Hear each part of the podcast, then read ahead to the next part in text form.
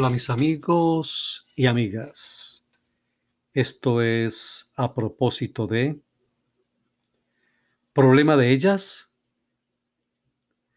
El problema es más grande de lo que ya suena, con pronunciar el dato de más de un millón setecientas mil mujeres desempleadas solo en un país de América Latina.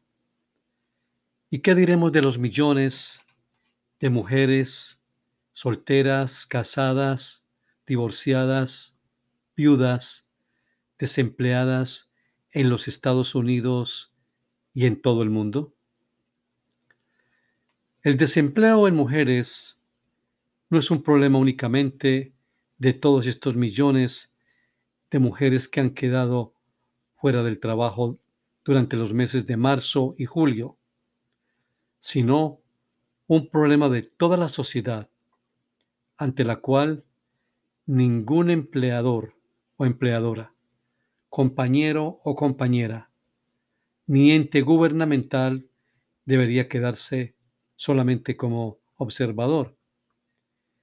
Cada mujer que pierde su empleo y que por ende deja de percibir ingresos es una mujer más que entra a un círculo, a un círculo de vulnerabilidad que comprende, uno, la posibilidad de quedar supeditada a la potencial violencia del proveedor del hogar. 2. La reducción en la capacidad de nutrir bien a sus hijos. Y 3. La minimización de su influencia en la sociedad por no poder aportar su talento y conocimiento al desarrollo de la economía de su región o de su país y de su familia.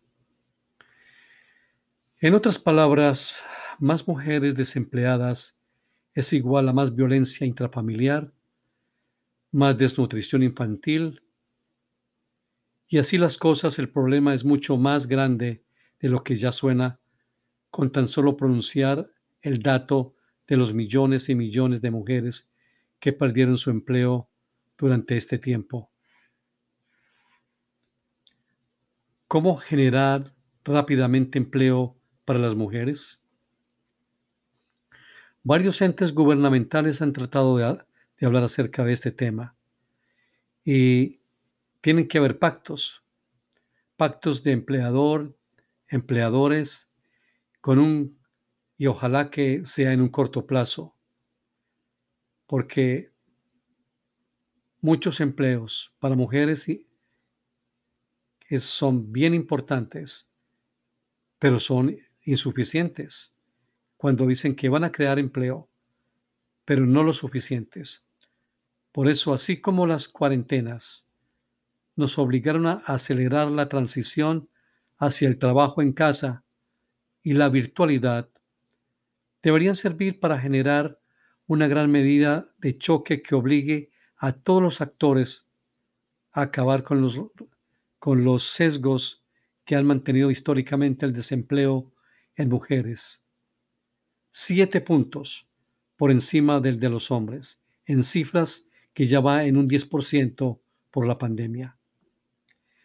Este es el momento para que los estados aceleren la aplicación de estrategias para echar a andar la economía remunerada del cuidado, pues hace rato se sabe que si las mujeres recibieran pago por las tres horas y once minutos por día, en promedio, que dedican a preparar alimentos, limpiar, atender hijos, ancianos y enfermos y administrar la familia, sería el 20% más alto que el cuidado del sector más grande de la economía. Sería que ese 20% estaría ayudando al crecimiento. Este es el momento para que las empresas aumenten en porcentaje y en tiempo sus metas para que más mujeres lleguen a posiciones directivas y creen incentivos de horario y remuneración para que también las mujeres que están en la base de la pirámide puedan combinar la vida laboral con la familiar. Y es que yo he sido siempre un defensor de las mujeres. Soy feminista y no lo niego, tanto en la universidad, en mis clases, en mis cátedras, como en mi propia iglesia, a nivel de liderismo, siempre he recalcado que la mujer debe educarse para generar empleo y no solamente eso, sino para el bien de la sociedad, la colaboración de las mujeres en todo el aspecto de la vida económica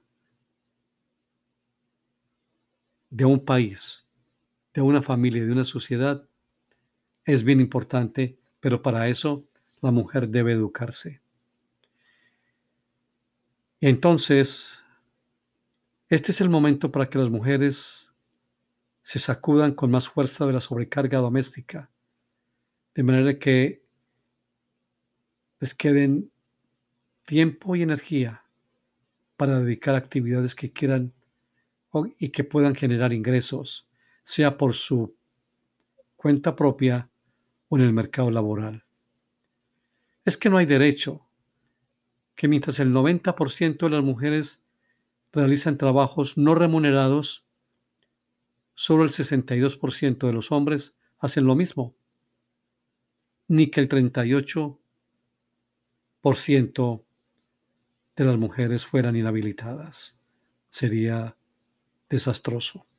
Ah, y muy bien vendría que tanto hombres como mujeres tuvieran en cuenta que otro dato de otra investigación importante, en todos los casos, sin importar el número de adultos en el hogar, la pobreza por ingreso de tiempo e ingresos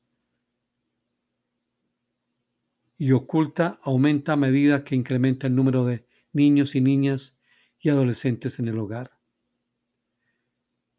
Para más señas, en un hogar en América Latina de dos, de dos adultos la posibilidad de pobreza de ingresos es del 16%. Si estos tienen un hijo, aumenta el 25%. Si tienen dos, sube el 37%.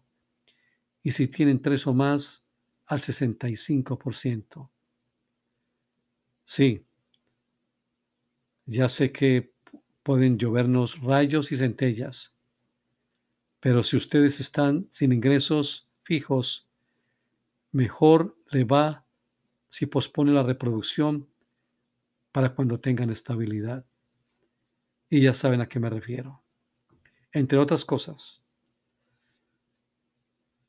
hay cosas de la pandemia que no quiero que desaparezcan.